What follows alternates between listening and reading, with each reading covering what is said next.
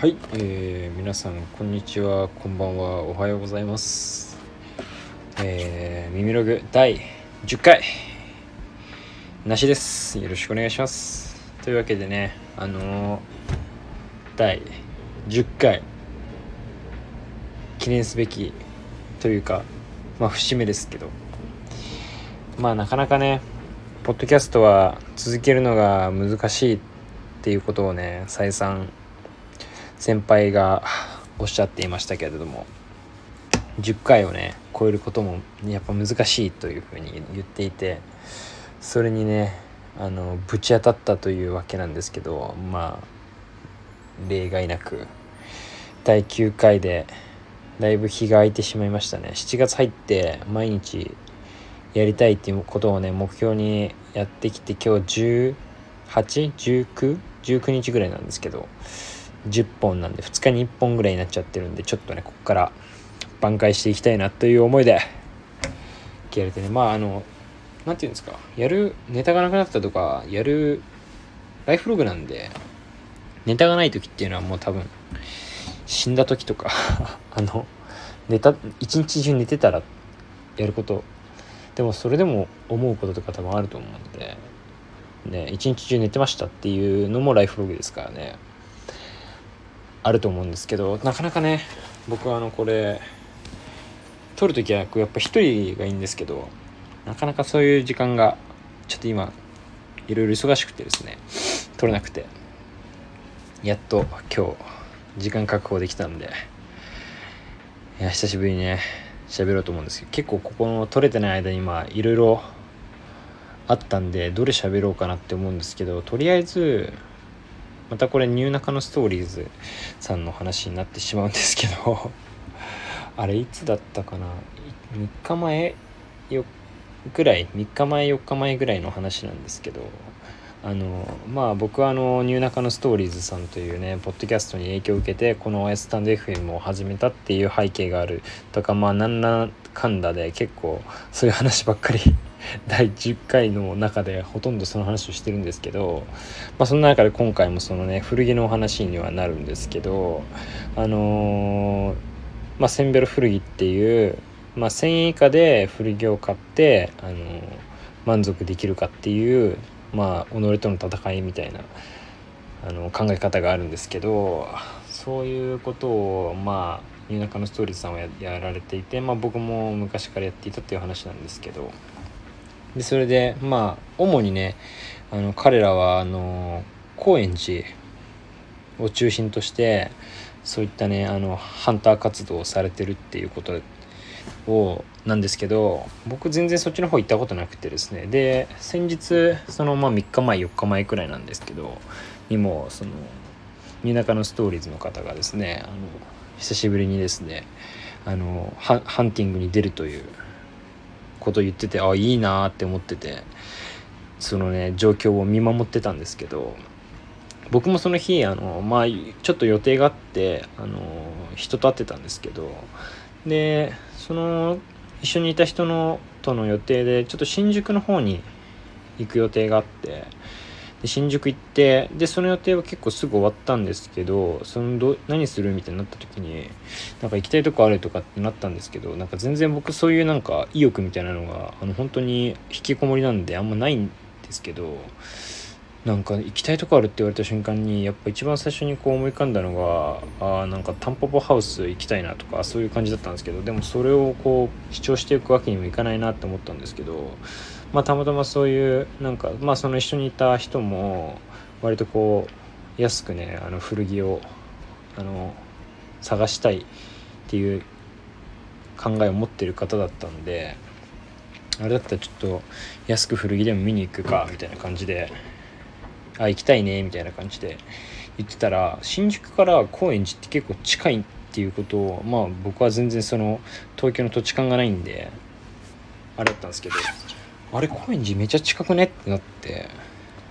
これ行くしかないなって思ってそれでも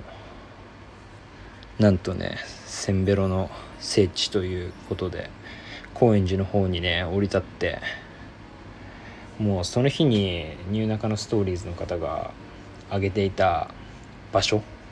まあ具体的にはタンポポハウスとトレジャーファクトリーという2つの場所をね、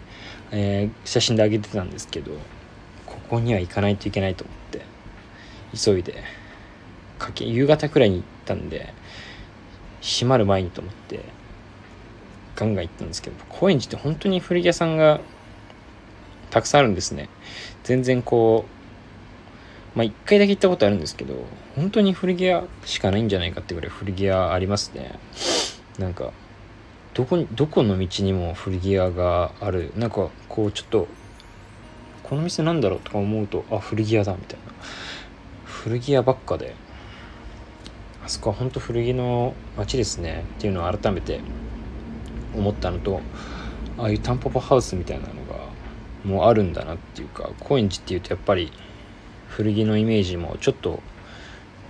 ザ古着屋さんみたいなイメージというか割といい古着屋さん多いイメージが強かったので僕的には。なんかもっとライトっていうと下北とかの方がなんかライトなイメージがあったんですけど。でまあそんなこんなでまあそのとりあえずそのさっき言ったトレファクタンポポハウス2点は行きたいなって思って。でまあついでにこううろうろとかしてたらあの僕前古着屋で働いてたんですけどその時の先輩が働いてるところに遭遇しまして偶然。もうそれとかもあってわもうその日すごい日になりましたね。なんかうわ久しぶりみたいな感じで言ってくれて。そそこの店もねちょっと見させてもらったんですけど本当にあとその前働いてた古着屋さんのあのめちゃくちゃ偉い人とかにも遭遇してしたりとかもうなんかそのやっぱ高円寺には古着が詰まってるなっていう古着が詰まってるなっていう話でしたね。でまあ一応センベロの話をしておきますとえー、っと最初にトレジャーファクトリーの方にですねちょっと行ってディグったんですけどやっぱ安いですね。あと結構セールややられてたみたいで安い結構最初から安いけどそこから 20%30% とかついてたんでお安いなって思いながら、まあ、結構見たんですけどなかなかねグッとくるものなくて1個ちょっといいなってなったんですけどまあでも自分じゃ着ないかなっていうやつだったんで諦めちゃったんですけど。でトレジャーファクトリーもなんか2個あったんですけどその1個目行って2個目行こうと思った途中でその先輩に遭遇してちょっと長くなっちゃってちょっとトレパクの方を諦めてそしたらその先輩からなんかスーパーオールドっていう古着屋さんあそこも安くて面白いよみたいな言ってくれてわあちょっと行ってみようと思ってすぐそこあるからみたいな感じでそのトレファクからすぐ近くだったんですけど行こうと思ったら全然場所分かんなくてすぐそこって言われてまあ行けば分かるよみたいな感じだったんですけど全然分かんなくてどこだよって感じになっちゃって一旦その置いといてタンポポハウスで先そこから向かってでタンポポハウスはもうなんかやばやばいですね。初めて行ったんですけど。すごいあそこはまあもうやっぱり一線を画してますね。古着屋さんっていうよりか古着屋さんではないですね。もうなんてなんとも表現しがたい雰囲気のお店でしたね。結構でももうメンズエリアが思ったより少なくてめちゃくちゃ見ましたけどね。腕がもうバキバキになりましたね。長袖って僕結構その長袖しか着ないっていうあれがあって長袖シャツとか見たことあったんですけどもう長袖シャツとかっていうカテゴリーがないんですよ、半袖か半ズボンか。まあ長ズボンはちょっとあったんですけど。半袖シャツとかがもうあと T シャツとかがめちゃくちゃあって。でも安いですね。やっぱあそこも100円じゃねえや。1000円いかないぐらい。なんかでも1500円ついてるやつよかったな。なんかブランドだったかな。かもありましたけど逆に1500円とかめちゃくちゃ高いなって思うぐらい全部400500円とかかな？が多かったですね印象的には。よくいやまあユニクロとか GU とかっていう以前になんかもうよくわかんない服とかがやっぱり多くて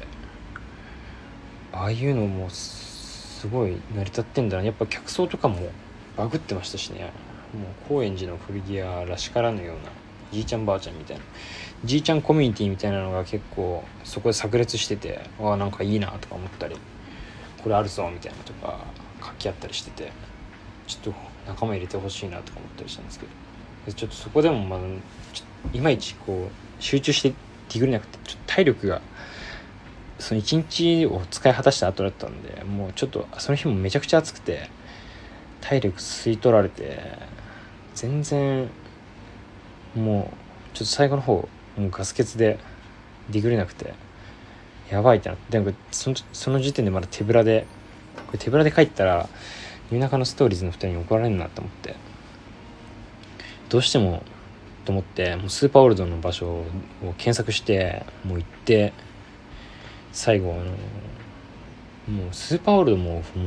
とんでもない雰囲気でなんだこれっていうもうドン・キホーテみたいな感じ。もうそれよりもすごかったっすけど。なんか高円寺でめちゃ一番古い古着屋って言ってましたねスーパーオールドさん。でなんか入るとすぐおっちゃんみたいなのがいて。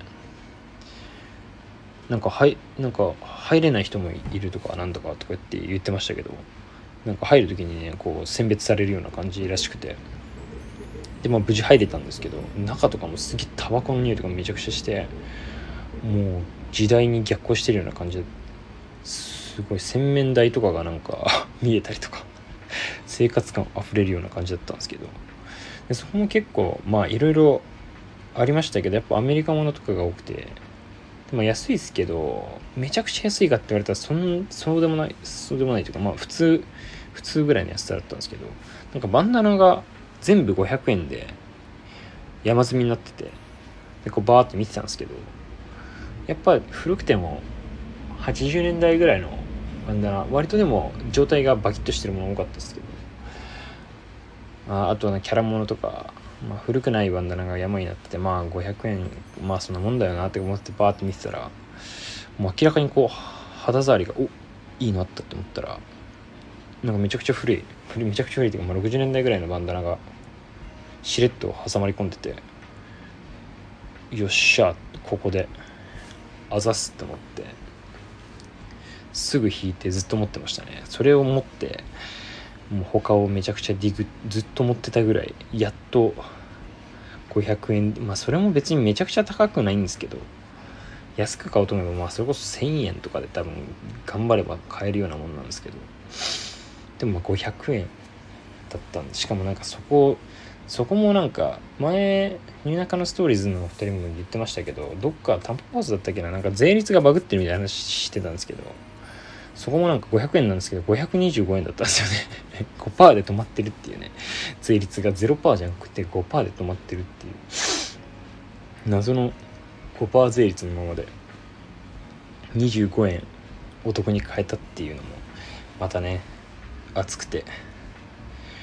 良かったですね。手ぶらで帰らずにそれを買ってもうヘトヘトになって力尽きて帰りましたけど。なんとかね手柄を一つだけあげることができましたと。いう僕の高円寺田んぼ田んぼ日記。いやでもまた行きたいですね。ああいうなんかまあ昔から僕もブックオフとかでディグってたんですけどああいうとこってでもやっぱたまになんかタイミングとかってあるじゃないですか。あるんですよね。やっぱりめちゃくちゃ通うかたまに行っていいのがあるかみたいなのどっちかなんですよね。たまにこう定期的に行ってその時にいいのがあるかないかとかを見極めるかもうめちゃめちゃに通ってもう在庫全部把握してて新入荷が分かるぐらいの状態になるか。まあ僕なんか一時期昔ブックオフとか通いすぎてもうあの在庫を把握してる状態になりましたけどね。あの量の在庫を。なんかそれこそなんか友達とかその兄弟とかがブックオフディグリに行ったとか言ってああなんかあれあったよとか言われたらあああれねみたいな。あれいくらでしょうみたいな。あれちょっとあれは高いなとかそうあれは安かったなとかもう全部在庫分かるぐらい通ってた時期もありましたね。なんでまたね高円寺ちょっとやっぱ若干遠いなって感じでしたけど今度はね是非一緒にね夜中のストーリーズのお二人と一緒に行きたいな。ちょっと場所がいまいち高円寺結構広広いエリアに古着屋さん展開されてて歩くと意外となんか探したりしながら歩くと結構遠くて疲れちゃうんでちょっと次回はねしっかりなんかスニーカーとかちゃんと履いてあのもうがっつり戦える準備でいきたいと思います。そんな感じで第10回。耳ログ高円寺探訪編終わります。えー、ちょっと今日はねいっぱい喋ってなんかもう何個か投稿しようかな一日でっていうぐらいの勢いでここでお別れにしておきます。ではまたえー、YouTube の方もねあのー、この間更新したんでよかったらねあのー、多分リンクどっかから貼ってあるんで見てみてください。ではまた次回お会いしましょう。ありがとうございます。